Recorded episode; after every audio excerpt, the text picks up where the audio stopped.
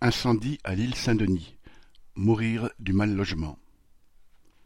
Samedi 19 août, peu avant dix heures du matin, un incendie s'est déclaré au neuvième étage de la grande tour de la cité Thorez de l'île Saint-Denis, dans la banlieue parisienne, se propageant rapidement aux étages supérieurs.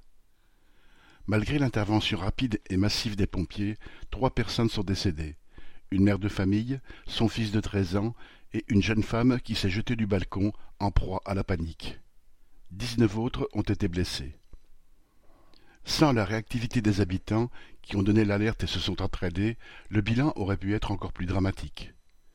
Les causes de l'incendie sont encore inconnues, mais la vétusté du bâtiment et même de l'ensemble de la cité, la plus ancienne de la ville, sont, elles, parfaitement connues.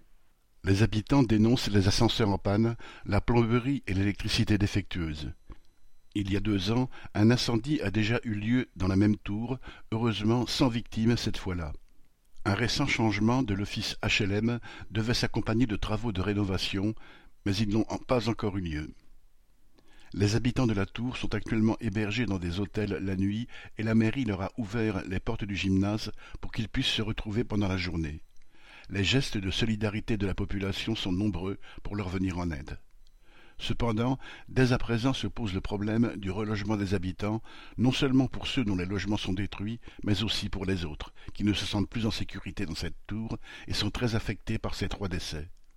Ils ont en tout cas commencé à réagir collectivement, ce qui est la meilleure garantie pour faire respecter leurs droits. Correspondant Hello.